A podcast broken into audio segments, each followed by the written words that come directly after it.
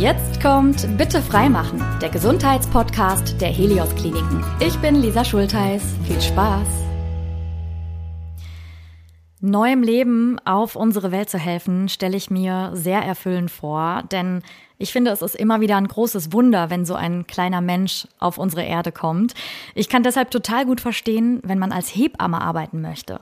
Und dazu können uns ganz sicher zwei Menschen mehr erzählen. Deswegen nicht nur herzlich willkommen an euch, die uns gerade zuhören, sondern auch an Sie beide, Tessa Wendland und Dr. Fortscheik Barker. Schön, Sie hier zu haben. Danke gleichfalls. Vielen Dank. Schön, dass wir hier sein dürfen. Danke für die nette Einladung.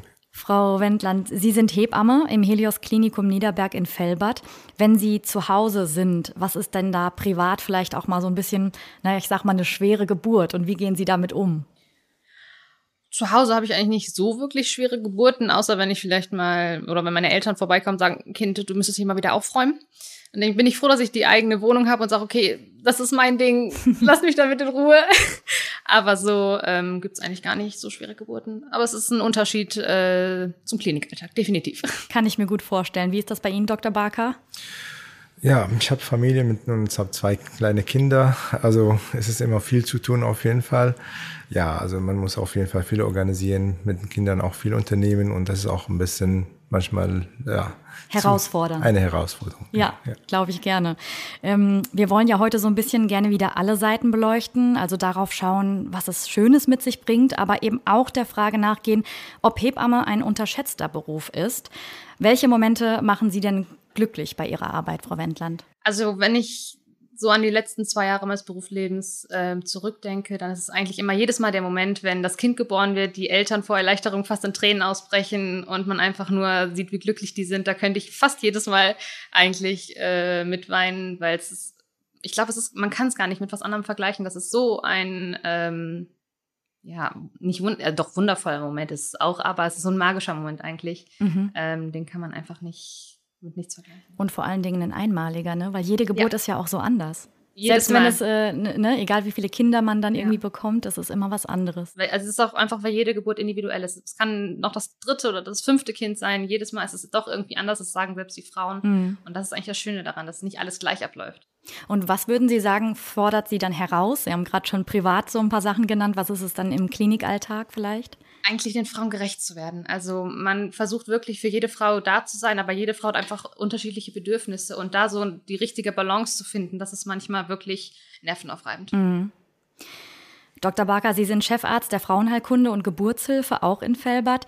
Dort sind Sie noch recht frisch. Vorher waren Sie nämlich Chefarzt in äh, Niedersachsen. Warum haben Sie sich denn jetzt für diese Klinik hier im Rheinland entschieden? Ähm, jetzt noch einmal zum Thema Herausforderung. Das ist auch, das ist nicht nur familiär, sondern beruflich auch. Ich war zwar in Niedersachsen, die Klinik war, wir hatten keine Geburt, äh, wir haben eine Geburtshilfe, aber keine Pädiatrie, also keine Kinderabteilung. Die Abteilung ist hier etwas größer von, von Geburten her. Das ist auch eine Herausforderung für mich.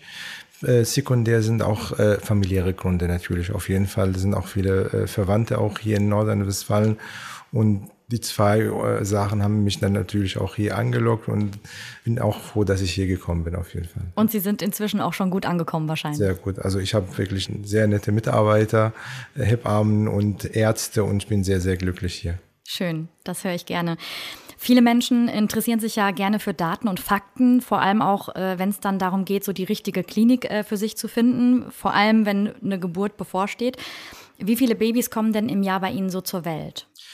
Im Durchschnitt, also circa 1200, 1350 plus minus natürlich ist auch jahresabhängig. Im Durchschnitt 1300 Geburten haben wir pro Jahr. Und ist das eher viel oder eher wenig? Ich habe da so keine Relation. Das ist eigentlich, äh, das ist nicht wenig, das ist eher viel mhm. eigentlich, mhm. ja. Definitiv. Also wir haben, man merkt so ein bisschen immer, man sagt ja, die Silvesterbabys oder die Karnevalbabys, das merkt man schon so, oder auch die Sommermonate, da ist manchmal ein bisschen mehr, aber wenn man im Fluss ist, sage ich mal, dann kriegt man das gar nicht so mit und dann guckt man irgendwie einen Monat später ins Geburtenbuch und denkt sich, oh Gott, wo kommen diese ganzen Babys auf einmal? Und das, das ist, ist natürlich phasenweise für Sie dann auch auf jeden Fall ordentlich mehr zu tun in, ja. den, in den Momenten. Ne? Also es ist nicht nur Kinder kriegen, definitiv. Das ist schon mit äh, mehr verbunden. Wie viele kommen denn als Kaiserschnitt zur Welt? Also ein Kaiserschnitt ist jetzt bei uns die sind um die 25 Prozent, 30 Prozent ungefähr. Äh, die kommen per Kaiserschnitt und der Kaiserschnitt ist natürlich auch nicht immer medizinisch indiziert. Es ist auch manchmal sind Wunschkaiserschnitte auch mehr oder weniger. Gibt es Indikationen dafür? Wir sind auch eine Klinik, wo wir etwas Frühchen auch auf die Welt äh, bringen. Wir haben Kinderabteilung auch äh, bei uns, deswegen ist es ein, sind Risiko für Schwangerschaften auch da vorhanden. Mhm. Daher kommen einige Kaiserschnitte auch dadurch, äh, sind auch dadurch bedingt sozusagen. Ja. Bei meinen Freundinnen gab es tatsächlich einige Kaiserschnitte und äh, die waren sehr, sehr unterschiedlich. Also manche haben das total gut weggesteckt, manche hatten wirklich noch Dollschmerzen und auch längere Zeit damit zu tun. Wovon hängt das denn ab? Ich würde sagen, zum einen natürlich äh, die Indikation für den Kaiserschnitt. Es gibt natürlich, es gibt geplante Kaiserschnitte, es gibt Kaiserschnitte, die notwendig sind, weil es dem Kind oder der Mutter unter der Geburt nicht gut geht. Und dann kommt es halt auch auf die Frauen wie sie auch psychisch damit ähm, zurechtkommt. Das ist natürlich, das ist, man muss dazu sagen, es ist nicht nur dieser, diese kleine Narbe, die man auf dem Bauch sieht. Das ist, der Kaiserschnitt ist die zweitgrößte Bauch-OP, die es gibt. Und ähm, das unterschätzen halt auch viele. Und wenn die dann merken, okay, der Bauch wird aufgemacht und jetzt liege ich aber eine Woche flach oder ein paar Tage und kann mich gar nicht bewegen, das ist, belastet meistens mehr als der Schmerz selbst. Mhm. Vor allen Dingen, wenn man im Wochenbett ist, äh, braucht man ja eh so seine Ressourcen und Kräfte, um wieder Auf fit zu werden. Und dann so eine große Wunde, das stelle ich mir schon auch krass vor dann. Ja. Also man sieht es natürlich nicht. Der Körper leistet in dieser Zeit eine unglaubliche Arbeit. Und da ähm, darf man dann auch gerne auf die Ressourcen, die man familiär oder freundschaftlich hat, gerne zurückgreifen, weil das ist ein einschneidendes ähm, Ereignis und da braucht man natürlich auch dann die Unterstützung. Mhm. Was uns betrifft, also wir unterstützen jede spontane Geburt. Das ist unser Ziel. Das ist eventuell, dass der Kaiserschnitt vermieden wird. Natürlich werden einige Fälle noch geben, die eventuell auch am Ende per Kaiserschnitt auf die Welt kommen. Aber auf jeden Fall schonende vor die Frau später, nicht nur jetzt kurzfristig, sondern langfristig ist die spontane Geburt. Also jetzt mit kurzfristig, also es ist so, dass die Frauen natürlich die freuen sich, dass die Kinder schnell auf die Welt kommen per Kaiserschnitt, aber die verlassen uns auch etwas später. Und die Schmerzen, die nach, nachher auch irgendwie bleiben, die sind auch etwas stärker und dauern auch etwas länger. Langfristig sind eventuell auch einige Sachen, die vorkommen können, Verwachsungen und so weiter, die auch häufiger auf jeden Fall vorkommen per Kaiserschnitt. Und je mehr Kaiserschnitt durchgeführt wird, es ist auch die Wahrscheinlichkeit, dass bei dem nächsten Kaiserschnitt mehr Komplikationen auch entstehen, auch nicht geringer. Deswegen, wir klären jede Frau auf, dass eine spontane Geburt viel, viel besser ist. Kurz- und langfristig auf jeden Fall, ja. Und wenn Sie von spontan reden, dann meinen Sie natürlich die natürliche Situation, wenn dann einfach das Baby kommt und raus möchte, richtig? Eine natürliche Geburt, genau. Ja. ja. Also ohne ähm, ohne, Ohne Einleitung etc. Ja, ja. Genau, genau. Sie haben es gerade schon angesprochen. Nicht immer gibt es eine Indikation für einen Kaiserschnitt, wenn es ein Wunsch-Kaiserschnitt ist. Wie begegnen Sie dann trotzdem den Frauen, die sagen, ich habe aber so Angst vor der Geburt, ich, ich möchte das? Eigentlich kann man einer Person das ja wahrscheinlich nicht absprechen, oder? Das ist äh, keine leichte Aufgabe, muss ich ganz ehrlich sagen. Das ist auf jeden Fall, wenn jemand schon, schon fixiert gedanklich an die Kaiserschnitt oder an nicht natürliche Geburt, es ist auch nicht so ganz leicht, so eine Person zu überzeugen, aber auf jeden Fall, es gelingt uns äh, immer und wieder, dass wir die Frauen wirklich davon abraten. Ein Beispiel, heute hatten wir auch eine Geburt, die Frau wollte einen Kaiserschnitt haben, aber es ist eine ganz, ganz spontane ganz natürliche Geburt gelaufen. Die Frau ist sehr glücklich. Wir haben jetzt sozusagen ein Live-Beispiel und die ist auch sehr, sehr zufrieden. Wir sind alle auch zufrieden, dass es auch so auf diese Weg gegangen ist, auf jeden Fall, ja. Aber wie gesagt, das ist trotzdem, das ist nicht so ganz leicht, die Frauen zu überzeugen. Ich muss dazu was sagen. Also heutzutage, es gibt so viele Menschen, die ihre Informationen von Internet auch irgendwann sammeln. Es wird viel manchmal negativ erzählt über die äh, normale Geburten. Das ist alles, was leider auch negativ auf der Entscheidung auch wirken kann. Nicht alles, was im Internet natürlich auch über die Geburten und so weiter äh, irgendwie steht, soll es auch stimmen. Wir versuchen eigentlich die richtige medizinische Meinung dann zu vermitteln, auf jeden Fall. Und auch das ist ja wieder total individuell. Also ich meine, selbst wenn jetzt jemand sagt, ich hatte einen 1A-Kaiserschnitt, heißt das noch lange nicht, dass es bei mir auch der Fall ist genau. und umgekehrt, ja. oder Frau Wendland? Also auf jeden Fall. Also man hört ja dann immer, dann sagen die Frauen, ja, und meine Freundin hatte das so und so, aber mir war das jetzt so und so. Und dann muss ich immer schmunzeln, weil ich man, eigentlich weiß ja der rationale Menschenverstand, okay, nicht jede Geburt ist gleich. Und das muss man sich einfach klar machen. Wir oder einige meiner Kolleginnen und ich sage mal, don't Google bist du Kugel, weil man sich einfach so ein Kopfkino beschert, dass man sich oder viel verkopfter in die Sache einfach reingeht und dann nicht einfach auf den Körper vertraut. Mhm. Und das ist dann für uns oder auch für die Ärzte einfach mehr Arbeit, wo man sich denkt, okay, das hätte man auch eigentlich einfacher lösen können. Mhm.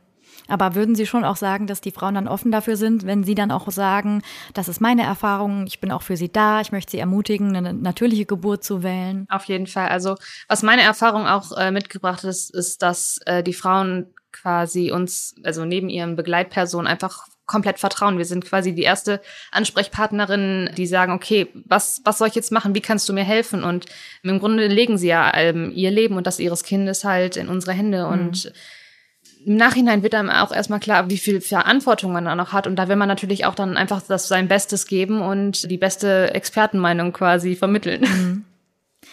Vielleicht kommen wir so ein bisschen mehr jetzt auch zum beruflichen Schwerpunkt. Was macht Ihr Beruf als Hebamme denn so aus? Was haben Sie so für Aufgaben? Also im Grunde genommen ist Hebamme ein total vielfältiger und ein oder nicht einseitiger, sondern ein ähm, ja nicht wegzudenkender Beruf. Also wir betreuen die Frauen ja in einem Abschnitt ihres Lebens, der total einschneidend ist und sich im Grunde aufs ganze Leben irgendwo prägt. Und ähm, das ist halt nicht nur die Geburt, das fängt ja schon mit dem positiven Schwangerschaftstest an, wenn die Frauen wissen, okay, ich bin schwanger, ich brauche jetzt oder ich sollte mir eine Hebamme suchen, weil es natürlich auch in der Schwangerschaft ähm, vorkommen kann, dass man Fragen hat, dass man nicht weiß, wie man jetzt, was die nächsten Schritte sind. Und auch nach der Geburt hat man ja bis zu acht Wochen, als Zwilling sogar bis zu zwölf Wochen Anspruch auf ähm, Wochenbettbetreuung. Und wir sind halt die Experten, die dann die Frauen dahingehend beraten, unterstützen, motivieren, wenn die halt nicht das Licht am Tunnel sehen. Mhm. Es gibt ja mittlerweile auch unterschiedliche Möglichkeiten, Hebamme zu werden. Klassische Ausbildung kennt man ebenso von früher sozusagen. Jetzt kann man das auch studieren. Wie unterscheidet sich das denn und welchen Weg haben Sie gewählt? Also ähm, ich habe das Studium gemacht und ähm, in dem Sinne unterscheidet, unterscheidet es sich eigentlich, dass man statt drei Jahre Ausbildung eigentlich dreieinhalb Jahre hat. Ähm, und das, also wir lernen theoretisch das Gleiche. Also der Beruf der Hebamme wird theoretisch komplett gleich gelehrt. Wir haben halt dann noch ein halbes Semester oder ein ganzes Semester haben wir da noch diesen wissenschaftlichen Aspekt. Das heißt nicht, dass wir in dem Sinne bessere Hebammen sind, weil wir genau das Gleiche lernen. Aber wir haben halt oder kriegen halt noch diesen wissenschaftlichen Kick, dass wir halt auch wissenschaftlich arbeiten könnten, wenn wir irgendwann sagen, okay, wir haben vielleicht jetzt, wir können es irgendwie körperlich nicht mehr mit ähm, der Geburtshilfe oder Vor- und Nachsorgen und wir möchten jetzt unser Wissen vermitteln oder in die Forschung gehen. Das ist halt, sage ich mal, dieser Pluspunkt, der dazukommt. Mhm. Und ich sag mal, wenn man ja neues Wissen irgendwie auch in der Politik oder in der Wirtschaft ähm, vermittelt, dann greift man ja immer wieder auf Studien zurück. Mhm. Und dahingehend lernen wir halt diese auch zu lesen und man kann sich dann halt auch auf einer ganz anderen Basis nochmal auch mit ähm, Kollegen unterhalten. Und das finde ich ist für uns eigentlich nochmal ein super ein Pluspunkt. Also es ist einfach ein bisschen umfangreicher auch, ne? Genau, ja. Und tiefgreifender sozusagen. Auf jeden Fall, ja. Mhm. Dr. Backer, was würden Sie sagen, hat sich die letzten 10, 20 Jahre so getan in der Frauenheilkunde? Vielleicht auch, wenn Sie auf den Beruf der Hebamme blicken, wie macht sich das bemerkbar mit Ihnen in der Zusammenarbeit? extrem viel ist nicht jetzt. Vielleicht vor, vor 20 Jahren oder irgendwie etwas hat sich noch mehr geändert, aber vor 10 Jahren ist es mehr einfach viel mehr Wert draufgelegt, dass eventuell zentralisiert wird. Das bedeutet, man spezialisiert sich mehr in, in eine Richtung. Das bedeutet, es gab früher wahrscheinlich mehr Kliniken auch. Mhm. Jede Klinik konnte auch Geburten auch sich leisten. Es ist auch auf jeden Fall so, dass die Frauen jetzt momentan mehr bewusster sind. Mhm. Also die lesen auch viel mehr. Sie äh, informieren sich sehr, sehr, natürlich eben habe ich jetzt nur ein negatives Beispiel, was Internet manchmal die Information betrifft, aber man muss auch die positive Seite auch davon sehen, dass die nicht nur die Frauen, sondern die Eltern sind mehr, mehr einfach ihre gesundheitsbewusster. Mhm. Die lesen auch ganz genau, was die Geburten betrifft, was die, was auf sie kommen kann. Die sind etwas mehr vorbereitet das ist auch was positiv zu sehen. Das heißt, da fangen Sie nicht bei Null an sozusagen? Man fängt nicht mit Null an. Geburtsvorbereitungskurse, da ist auch mehr Interesse auch dran teilzunehmen. Die nehmen sich etwas mehr Zeit dafür. Das ist auch alles, was sich geändert hat über, über die Zeit. Es ist nicht so, dass man wie vor Jahren gedacht hat, okay, schwanger zu werden und dann äh, es läuft alles so spontan und dann muss man sich keine Gedanken machen. Mhm. Ich denke, die diese gedankliche Vorbereitung für die Schwangerschaft und während der Schwangerschaft hat sich enorm also positiv geändert. Mhm. Das ist, was sich geändert hat in der Geburtshilfe auf mhm. jeden Fall, ja. Wie erleben Sie das? Mein Gefühl ist eigentlich, dass die Frauen dadurch, also dass sie auch viel im Internet lesen, auch viel aufgeklärter sind. Ich meine, klar, wir äh, leisten auch unsere Aufklärungsarbeit, aber dadurch, wenn man mit den Frauen redet, die aufklettern, stellen die auch einfach viel oder andere Fragen und um, oder hinterfragen das mehr. Und das hat natürlich seine positiven auch, als auch seine negativen ähm, Seiten. Aber mhm. ich finde das gar nicht schlecht und was mir aufgefallen ist, was sich halt gar nicht verändert hatte, dieses Urvertrauen in die Hebammen. Die wissen einfach, okay, ich habe jemanden an meiner Seite, der genau weiß, was er macht und da kann ich mich zu 100 Prozent drauf verlassen. Ja, und so jemanden braucht man auch einfach bei so einer Situation. Definitiv, ja. Mm, wenn so eine Geburt bevorsteht, ist natürlich viel Aufregung dabei, ja. Besonders wenn es dann in den Kreissaal geht, da ist eine gute Unterstützung total wichtig. Was würden Sie denn sagen, woran erkenne ich auch eine gute Hebamme? Ich glaube, das muss jede Frau für sich selbst entscheiden. Jede, jede Hebamme arbeitet oder hat ihre eigene Arbeitsweise. Klar sieht man vielleicht mal, okay, das mache ich genauso und auch den Trip kann ich mir doch noch mal irgendwie ähm, abgucken. Aber ich glaube, so die perfekte Hebamme gibt es, glaube ich, gar nicht. Weil es ist einfach so, so ein Zusammenspiel aus vielem. Was ist denn für Sie wichtig? Für mich wichtig ist einfach, dass die Frauen immer wissen, was meine nächsten Schritte sind, dass sie genau wissen, was ich mache und dass sie keine Angst haben brauchen zu fragen. Und wenn sie die Frage auch dreimal stellen und auch in drei verschiedenen Versionen, Hauptsache, sie fühlen sich in ihrer Situation wohl und wissen, dass nicht ich quasi das Kind für sie kriege, sondern dass ich sie im allem und mit allem, all, was in meiner Macht steht, quasi ähm, unterstütze, damit sie mit einem guten ähm, Gefühl aus der ganzen Situation rausgeht und im besten Fall noch in ihrer, in ihrem Ich-Sein einfach motiviert ist. Mhm. Gibt es da trotzdem auch Momente, bei denen Sie so ein bisschen an Ihre Grenzen kommen, wenn jetzt eine Geburt unheimlich lang dauert, eine Frau vielleicht auch, ja, wirklich auch leidet, weil einfach die Wehen so stark und so schlimm sind? Wie ist das dann für Sie? Das ist, also ich leide wirklich mit. Also ich habe halt meine Palette, die ich äh, von A bis Z quasi ausführen kann und irgendwann bin ich natürlich auch mit meinem Latein am Ende. Und dann frage ich mich, okay, was mache ich hier eigentlich? Ich habe doch alles gemacht, warum geht's nicht voran? Oder warum ist das im Kaiserschnitt geendet? Oder warum ist das ähm, jetzt so? Oder hat sich das alles so entwickelt? Dann denke ich mir auch manchmal, okay, warum, warum habe ich keinen Bürojob, der von 9 to 5 geht? Ja, vermutlich, weil es dann doch zu viele Vorteile gibt, Ganz dass sie genau, es aus ganzem ja. Herzen machen. Das stimmt. Und ich würde es auch nicht missen wollen. Ja.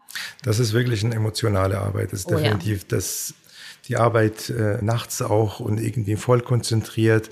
Das ist wirklich eine Leistung, was man wirklich voll respektieren kann, was die Hebammen auch mal anbieten. Das ist wirklich eine tolle Arbeit. Ja. Mhm. Schöne Wertschätzung an der Stelle. Ne? Jetzt sind Hebammen ja auch ganz besonders in der Geburtshilfe so wichtig. Ähm, da ist nicht immer nur Aufregung dabei. Sie haben eben schon ein paar Sachen aufgezählt. Manchmal haben Patientinnen ja auch wirklich richtig, richtig Angst vor der Geburt. Wie können Sie den Frauen diese Angst nehmen oder wie versuchen Sie das? Mm, ich versuche mich natürlich zum einen in ihre Situation zu versetzen und was mir hilft, ist, ähm, dass ich die Frauen frage, was tut ihnen in der Situation gut, wie kann ich ihnen helfen? Oder ich äh, beziehe den Partner auch oft mit ein, weil er seine Frau oder seine, je nachdem, ob es jetzt äh, doch ein gleichgeschlechtliches Paar ist, er kennt sie halt besser und ob er irgendwas weiß, was man ihrer Frau gut tun kann oder was in der Situation hilft. Und dann versuche ich das irgendwie halt in meine Arbeit in der Klinik halt äh, zu integrieren, damit die Frau sich, wie gesagt, wohlfühlt und die Angst irgendwie ablegen kann. Ich glaube jetzt nicht, dass ich komplett die Angst nehmen kann, aber ich kann sie vielleicht so weit unterstützen, dass sie sich sicher genug fühlt, das quasi abzulegen und sich komplett ja, auf die ganze Sache halt einzulassen. Mhm. Idealerweise habe ich jemanden mit dabei, der mich stützt aus meinem privaten Umfeld. Wenn das nicht so ist und da ist wirklich eine Frau alleine, wie ist das dann für Sie? Nervenaufreibend, emotional und ähm, ich versuche dann manchmal sind da natürlich Situationen, wo ich mir denke, okay, jetzt darfst du deine vielleicht, wenn ich doch irgendwie einen unsicheren Moment habe, das nicht zeigen, weil jetzt muss ich in dem Moment vielleicht die Starke für die Frau sein. Ein gutes Beispiel dafür ist zum Beispiel die Regelung, die wir während der Corona-Zeit hatten. Die ähm, Begleitpersonen der Frauen durften erst ab einer bestimmten Muttermundseröffnung in den Kreißsaal kommen und ähm, ihre Frau unterstützen.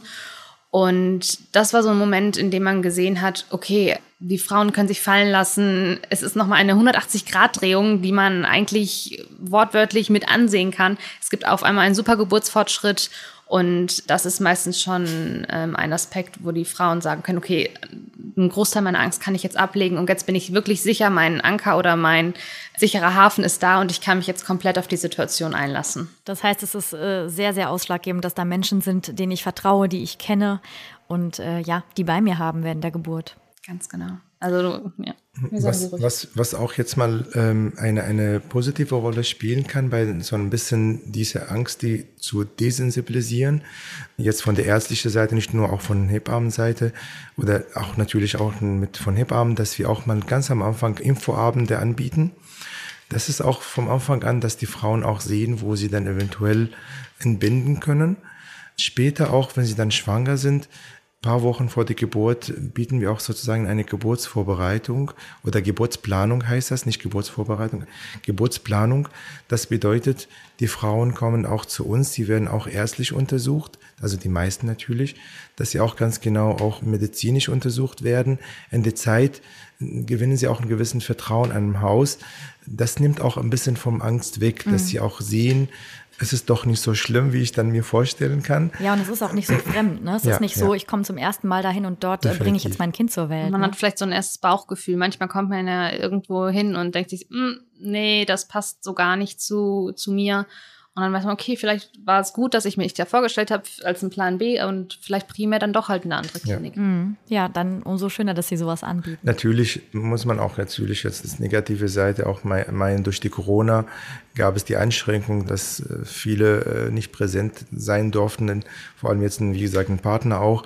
Aber das wird sich auch demnächst mal ändern, hat sich auch angefangen, sich zu ändern und wir hoffen, dass wir auch die alte Regeln, also die Corona-Regeln nicht mehr wieder äh, erleben. Ja, mhm. Schauen wir. Ja, ich brauche sie nicht. Wenn eine Geburt bevorsteht, dann arbeiten Sie ja Hand in Hand. Wie genau kann ich mir das vorstellen? Vor allem auch da die Frage, weil ich glaube, die stellen sich einige, braucht es da zwingend immer einen Arzt oder eine Ärztin? Also zur Geburt braucht man nicht immer, also generell, wenn eine Frau dann kommt, auf jeden Fall, dann wird äh, zuerst von Hebamme dann untersucht, wird auch alles kontrolliert. Wenn ein Arzt gebraucht wird, es ist auch meistens so, dass die Frauen nie vorher gesehen wurden. Ich habe eben auch gemeint, dass wir auch für die meisten Frauen auch so eine Voruntersuchung auch anbieten, paar Wochen vorher. Das ist eine gewisse Erleichterung, das ist eine gewisse Vorbereitung, dass man weiß, hat die Frau einen gewissen Risikofaktor, hat die Frau irgendwie mal eine gewisse Tendenz zur Komplikation. Das wird dann ärztlich beurteilt, wenn die Frau schon vorher bei uns gewesen war. Und dann wissen wir schon, dass alles im grünen Bereich ist dann ist es schon auch ein, ein, eine Erleichterung für uns allen. Also für die Frau natürlich, dass sie auch weiß, dass sie kein Risiko hat, für die Hebamme, dann, dass sie weiß auch, dass sie schon im Vorfeld untersucht ist und natürlich für die Ärzte auch. Daher, wie gesagt, wenn eine Frau dann zu uns kommt, dann wird sie von Hebammen dann untersucht, sie wird auch dann betreut und dann haben wir zwei mehr, mehr oder weniger Möglichkeiten, entweder bis zur Geburt dann weiterhin von Hebamme zu betreut zu werden und wenn es was dazwischen kommt, jetzt äh, Herztone oder irgendwie Ultraschall oder etwas auffällig wäre, dann natürlich ist es so, dass der, dass der Arzt auch mit involviert wird mhm. und dann begleiten wir weiter die Frauen auf jeden mhm. Fall ja, im Kreise. Genau. Dazu kann ich auch noch sagen, also wenn zwingend ein Arzt äh, bei der Geburt dabei sein müsste, dann gäbe es ja keine Hausgeburten oder keine Geburtshausgeburten. Das soll sie jetzt nicht schlecht machen, aber in dem Sinne können wir theoretisch auch ähm, ohne die ärztlichen Kollegen ähm, die Frauen oder den Frauen helfen, ihre Kinder zur Welt zu bringen. Was man dazu aber auch sagen muss ist oder sagen kann, ist, wenn man irgendwann mit seiner Zuständigkeit als Hebamme halt irgendwo an die, eine Grenze mhm. stößt, wo es halt doch in die Pathologie, also nicht mehr das Physiologische ist, sondern eher in die ähm, andere Richtung, dann können wir uns wirklich glücklich oder das ist glücklich schätzen, aber wir sind froh, dass wir halt auf das ähm, Ärzteteam zurückgreifen können, weil dann ist es wirklich, man informiert sie und dann ist es wie ein, also bei uns wie so ein Zahnrad, das mhm. fährt zusammen und dann arbeitet man einfach Hand in Hand zusammen, ja. um halt das Beste für das Pärchen mit ähm, dem Kind dann halt ähm, rausholen kann. Mhm. Jetzt gibt es ja auch einen hebammengeleiteten Kreissaal oder eine hebammengeleitete Wöchnerinnenstation. Wie genau ist das organisiert? Im Grunde genommen ist der hebammengeleitete Kreissaal das gleiche Betreuungsmodell. Es wird halt von Hebammen geburtshilflich, werden gesunde Frauen betreut und da gibt's halt einige Auswahl- und Ausschlusskriterien, die die Frauen quasi erfüllen müssen, damit ähm, sie halt in einem hebammengeleiteten Kreissaal quasi entbinden könnten. Und dann läuft das im Grunde genommen gleich, aber so die gleiche Betreuung durch die Hebammen. Die führen ihre Palette wieder auf, was sie alles machen können und am Ende kommt bestenfalls ein gesundes Kind dabei herum und eine glückliche Mama und ein glücklicher Papa. Mhm. Und eine hebammengeleitete ähm, Wöchnerinstation ist im Grunde ist diese Station, da liegen ganz normal die ähm, frisch entbundenen und generell die entbundenen Frauen oder auch ähm, Schwangere. Und diese Station wird halt von Hebammen geleitet. Die Hebammen machen ihren ganz normalen Wochenbettbesuch morgens und ähm, gucken sich die Kinder an oder generell halt über den Tag werden die Frauen betreut und das Ganze ist halt auf ähm, Hebammen geleiteter Basis. Was würden Sie sagen, sind da die Vorteile vielleicht? Mm, das ist im Grunde genommen schon dieser Vorgeschmack ist auf das Wochenbett. Also ich sage nicht, dass es irgendwo besser ist, aber es ist halt es ergänzt sich ganz gut, würde ich mal behaupten. Mhm. Ja, bin ich auch der Meinung auf jeden Fall. Der Vorteil ist dabei, dass eventuell, dass die Frauen eigentlich komplett von Hebammen betreut werden. Ähm, wir achten darauf, dass eventuell im Vorfeld, dass die Frauen, wie gesagt, keine Risiko haben, dass es auch dafür geeignet sind. Und wenn das einfach in diese Richtung auch funktioniert, dann sind die Frauen auch sehr, sehr glücklich. Sie fühlen sich auch sehr gut betreut. Wir haben den Vorteil in so einer Situation, wenn der Kreissaal auch, äh, äh wenn, wenn die von die Frau von Hebammen dann komplett im Kreissaal betreut wird. Das heißt nicht, dass die Ärzte nicht irgendwie im Hintergrund da sind. Falls was ist, dann ist es immer ein Arzt im Haus, also sogar zwei Ärzte, ein Facharzt ist im Haus und wir haben auch eine Kinderabteilung auch im Haus. Und das ist natürlich auch, was mehr Sicherheit gibt, dass etwas schief läuft sozusagen. Ja. Das ist, glaube ich, auch der Grund, warum sich viele doch auch für so eine Möglichkeit entscheiden, dass sie wissen, okay, im Ernstfall sind alle Felder abgedeckt und betreut. Ja, ne? So ist das. Ja, also ich glaube, die Horrorvorstellung für viele Frauen ist, wenn irgendwas während der Geburt oder nach der Geburt irgendwas mit ihrem Kind ist und das Kind muss in ein anderes Krankenhaus verlegt werden mhm. und die Frau oder also Frau und Kind sind quasi voneinander getrennt. Mhm. Ich glaube, das ist äh, mit einer der schlimmsten Vorstellungen, die man überhaupt haben kann als werdende Mutter und auch als werdender Vater, weil es ja auch sein Kind ist, dass man halt so das Kind kurz gesehen hat und dann auf einmal direkt getrennt ist mhm. und dann man in, irgendwie in zwei verschiedenen Krankenhäusern liegt. Und das ist halt ähm, unser Vorteil oder auch irgendwo auch ein bisschen unser Aushängeschild der Klinik, dass wir halt diese interdisziplinäre Zusammenarbeit haben. Mhm. In Felbert haben Sie ja auch eine Neonatologie, also die Intensivstation, wenn wir jetzt noch mal so ein bisschen mehr ins Detail gehen für Neugeborene und auch einen Notfalleingriffraum direkt im Kreissaal. Was sind denn da die Vorteile? Die Vorteile sind natürlich, dass wir auch Frühchen ab der 31. Schwangerschaftswoche auch entbinden dürfen, ab äh, einem gewissen auch Schätzgewicht auch. Das ist auch ein Vorteil, dass die Frauen auch natürlich, wenn sie mit äh, vorzeitige Wehen kommen oder dass, äh, dass sie schnell auch entbinden, dass sie auch bei uns entbinden können, dass auch die Kinder versorgt werden. Mhm. Diese Neonatologie-Intensivstation wird auch von der pädiatrischen Abteilung dann geleitet. Wir arbeiten ganz eng mit Uniklinik äh, Helios zusammen. Auf jeden Fall ist so, dass die Kinder bei uns, wenn es notfallmäßig auch was passiert, dass sie auch bei uns natürlich versorgt werden, komplett. Dieser Kreissaal und dieser OP-Saal, was Sie dann eben gemeint haben, das ist für die Notkaiserschnitte oder für die eilige Kaiserschnitte. Das bedeutet, im Fall dass wir eine Pathologie zum Beispiel haben, das ist sehr vorteilhaft, dass das Kind sehr schnell auf die Welt kommt. Mhm. Wir haben bei uns eine gewisse Kategorie, da gibt es auch ganz normale Kaiserschnitte, die entweder geplant sind oder das alles fast, also Medizin sagt man, das ist elektiv, das bedeutet ohne Pathologie. Die laufen im normalen OP-Saal, aber alles, was eventuell auch notfallmäßig oder subnotfallmäßig läuft. Das bedeutet, wenn es eine Indikation dafür geben, Pathologie oder was suspekt ist, dann ist es so, dass jede Sekunde auch zählt. Mhm. Und deswegen ist es so, dass wir bei uns im, im, im Kreissaal auch einen OP-Raum haben, wo sehr schnell die Narkoseärzte auch kommen, dabei sind, sehr schnell die Kinderärzte da sind, die immer präsent da sind und dass Kinder auch, die Kinder schnell auf die Welt irgendwie gebracht werden per Kaiserschnitt. Und dann werden sie auch weiter von der Neonatologie der auf die gleiche Ebene sich befindet, auch sofort werden die Kinder versorgt und das ist natürlich, das, das ist vorteilhaft. also sehr kurze Wege sozusagen. Ganz, ganz kurz. Ja. Im Grunde genommen nur zwei Türen. Ja, sehr gut. ja, Sie haben es eben schon gesagt, Frau Wendland, ähm, es gibt eigentlich keinen größeren Wunsch, wenn das Kind zur Welt kommt, dass alles gut geht, ja, dass das Kind gesund ist, dass es der werdenden Mama gut geht. Wie oft kommt denn trotzdem so eine brenzlige Situation vor, in der Sie diese Strukturen, sag ich mal, dieser Notfalleinrichtungen brauchen? Also ich kann jetzt, glaube ich, ich könnte jetzt keine Zahlen nennen oder keine Prozentzahl. Das ist, manchmal hat man Phasen, da denkt man sich so, okay, was habe ich heute genommen, dass ich äh, jetzt irgendwie fünf Notfälle hintereinander habe. Das kommt zum Glück nicht häufig vor, eigentlich gar nicht. Aber man hat ja manchmal so Phasen, wo man sich denkt, okay, dann ist das jetzt so. Aber zum Glück kommt es nicht so häufig vor, weil wir halt einfach super schnell handeln können und unsere ja, Leitlinien, Haus- und Leitlinien haben, die wir uns gut eingeprägt haben, damit wir wissen, was wir im Notfall tun können, müssen oder wie wir es am besten abwenden können. Mhm. Zum Glück haben wir auch nicht so viele Notfälle bei uns in der Klinik, aber das kommt immer und wieder natürlich auch mal zu solchen Situationen. Erstaunlicherweise dann die meisten Fälle, die wir auch erleben, da sind die Frauen, die wenig oder selten zu ihrer Vorsorgeuntersuchung auch zu ihren Frauenärzten auch gehen und die erleben auch meistens solche Situationen ziemlich häufiger als die anderen Frauen, die regelmäßig zur Kontrolle gehen, ja. Okay, also das heißt, da können wir uns schon mal merken, wer regelmäßig die Check-ups macht und sich da gut untersuchen lässt, der kann vielleicht auch darüber schon so ein bisschen vorbeugen. Definitiv. Ne? definitiv. Man kann einige ungünstige Situationen vermeiden dadurch. Unsere Rollenbilder verändern sich ja glücklicherweise immer mehr, auch wenn da in einigen Branchen natürlich noch viel zu tun ist. In dem Fall heißt es ja auch die Hebamme, aber der Beruf ist gar nicht nur was für Frauen, oder? Das stimmt. Also ähm, ich habe letztens noch gelesen, dass seit 1985 auch Männer ähm, Entbindungspflege oder mittlerweile ist das Wort die Hebamme ähm, auf alle Geschlechter anzuwenden, dass man halt auch als Mann Hebamme sein kann.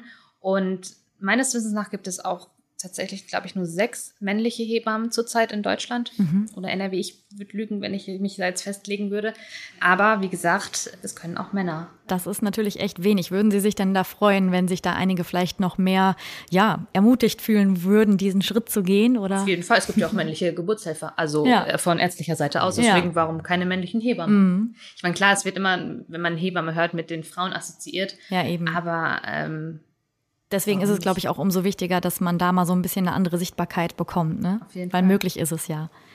Ähm, wir haben vorhin kurz über den Kaiserschnitt gesprochen. Welche Geburtsmöglichkeiten oder Varianten gibt es denn noch? Also es gibt die ganz normale natürliche Geburt natürlich. Die ähm, gibt es noch Geburten per Einleitung, die eventuell auch bei Frauen, die eventuell über Termin sind oder wenn es irgendwie gewisse Indikationen vorhanden sind. Und dann sind, wie gesagt, Kaiserschnitte, die gibt es auch in der Elektive, die ganz normale und dann natürlich auch die nicht geplante Kaiserschnitte. Unter normale Geburten werden auch natürlich die ganz spontane, natürliche Geburten auch, und es gibt auch natürlich normale Geburten, aber mit Hilfe. Mhm. Mit Hilfe bedeutet auch mit äh, Vakuum mhm. oder Zange. Das gehört auch mehr so eine normale Geburt. Das ist kein Bauchschnitt, das ist kein Kaiserschnitt. Es gibt auch Situationen, wo man eventuell sowas auch irgendwie so eine Geburt auch mal zur Hilfe nehmen zur Hilfe muss. Nehmen muss. Mhm. Ja, genau.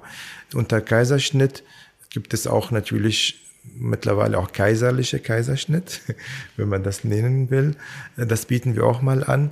Es gibt so viele Frauen, die als erste Person ihr Kind auch sehen wollen, bevor es abgenabelt wird. Deswegen ist es so, dass wir das auch anbieten, dass die Frau das auch, dieses Vergnügen auch hat, dass sie das Kind sieht, bevor es abgenabelt wird. Mhm. Und natürlich wird zuerst vom, danach vom Kinderarzt dann untersucht und dann wieder zu, zu der Mutter gebracht. Ja. Mhm. Aber das ist auch ein, ähm, ja, ein Modell, was wir dann auch anbieten können mhm. für die Frauen. Ja. Jetzt gibt es ja aber auch noch die Möglichkeiten zu sagen, okay, ich möchte gern in die Wanne gehen beispielsweise, weil es irgendwie mich entspannt, wenn ich im Wasser liege.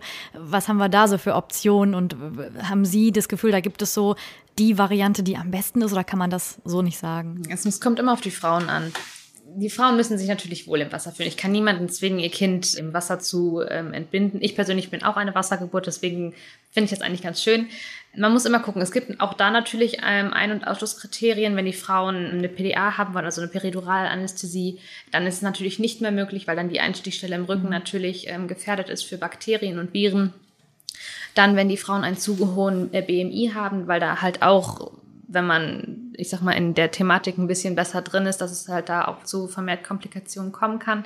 Wenn die Frauen aber, sag ich mal, dann in der Wanne sind, dann dürfen die sich so bewegen, wie sie möchten. Man muss natürlich immer gucken, dass man zwischenzeitlich die Herztöne gut ableiten kann, weil wenn man diese Ableitung nicht hat, dann kann man in der Wanne auch halt nicht entbinden. Mhm. Aber dann, wenn halt all, wenn all diese Kriterien oder diese Sachen halt gegeben sind, dann bin ich die Letzte, die die Frauen da irgendwie aus der Wanne zerrt, wenn die das unbedingt möchten. Mhm. Okay, ich merke schon, also Wanne klingt auf jeden Fall schon mal nach einer guten Option. Eine Freundin von mir hat äh, im Vierfüßlerstand ihr Baby zur Welt gebracht. Ähm, das ist ja auf jeden Fall auch eine Möglichkeit, die ich da wählen kann, ne? Auf dem Hocker, im Stehen, am Seil hängt, am Partner hängt, ähm, seitlich. Rückenlage versuchen wir meistens zu vermeiden, weil man so ein bisschen gegen die Schwerkraft arbeitet. Und das ist ja eben so das klassische Bild, was man auch, sag ich mal, aus Film und Fernsehen kennt, ne? Dass man da irgendwie auf dem Bett liegt, und dann presst man voll Genau. ja. Nee, aber sonst ähm, man versucht das wirklich, wie gesagt, den Frauen so angenehm wie möglich zu machen. Und wenn die in so einer Hirtenstellung ihr Kind zur Welt bringen möchten, dann bitte. Auf jeden Fall. Ich stehe da voll hinter. ähm, Gerade so in meinem Alter, so mit Mitte 30, höre ich dann doch auch öfter von dem Begriff Risikoschwangerschaft. Ich kenne aber eigentlich immer mehr Frauen, die später ihr Kind bekommen, später entbinden. Gibt es denn heutzutage mehr Risikoschwangerschaften als früher? Auf jeden Fall, das ist höher geworden, dadurch, dass die Frauen auch mehr auf die Karriere auch Wert äh, liegen. dass es so dazu geführt hat, dass sie etwas später schwanger werden. Je älter natürlich die Frau ist, desto mehr Risiko ist auch noch von der Schwangerschaft her. Es ist anders, wenn zum Beispiel eine jüngere Frau schwanger wird und entbindet, als eine, die erst später dann auch sich Gedanken macht. Unter Risiko heißt es nicht, dass das die Geburt an sich auch etwas sich erhöht, sondern auch die Krankheiten, die eventuell auch mal vorkommen können. So zum Beispiel so ein Gestationsdiabetes oder also eigentlich auch andere Begleitkrankheiten, die auch während der Schwangerschaft vorkommen können, erhöht sich dieses Risiko auch etwas höher, wenn die Frau etwas älter wird. Mhm. Und natürlich auch, der Körper macht das auch nicht so ganz mit, mhm. wenn man etwas älter wird. Definitiv Risiko Schwangerschaften, es ist ein Thema für sich.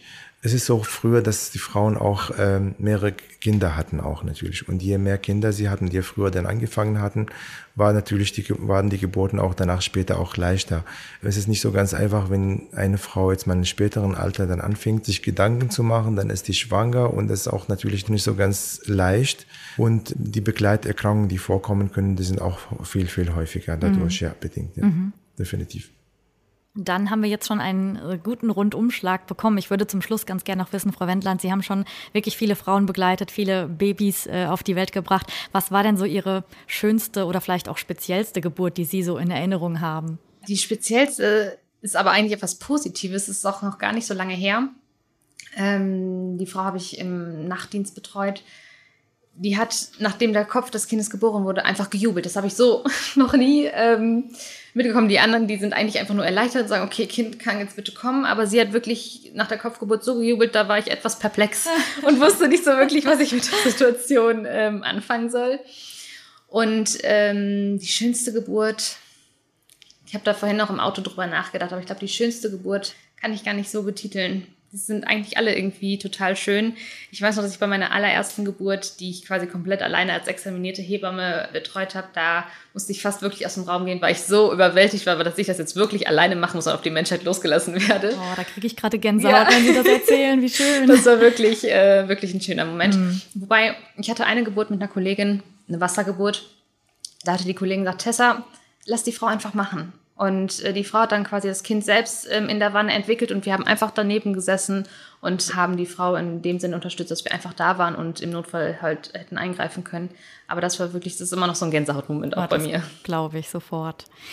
Ja, dann sage ich ganz herzlichen Dank an Sie beide. Sie haben unseren Podcast auf jeden Fall bereichert mit Ihren Antworten und auch Ihrem Einblick in diesen Alltag.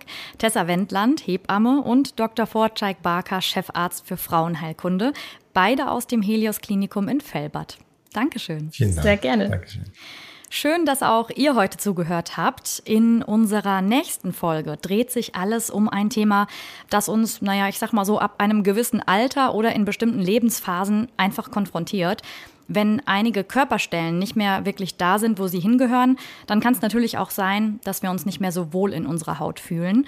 Welche Möglichkeiten es da gibt, darüber sprechen wir. Hört also gerne wieder rein, wenn es um Straffungsoperationen geht. Bleibt gesund und bis bald. Das war Bitte freimachen, der Gesundheitspodcast der Helios Kliniken.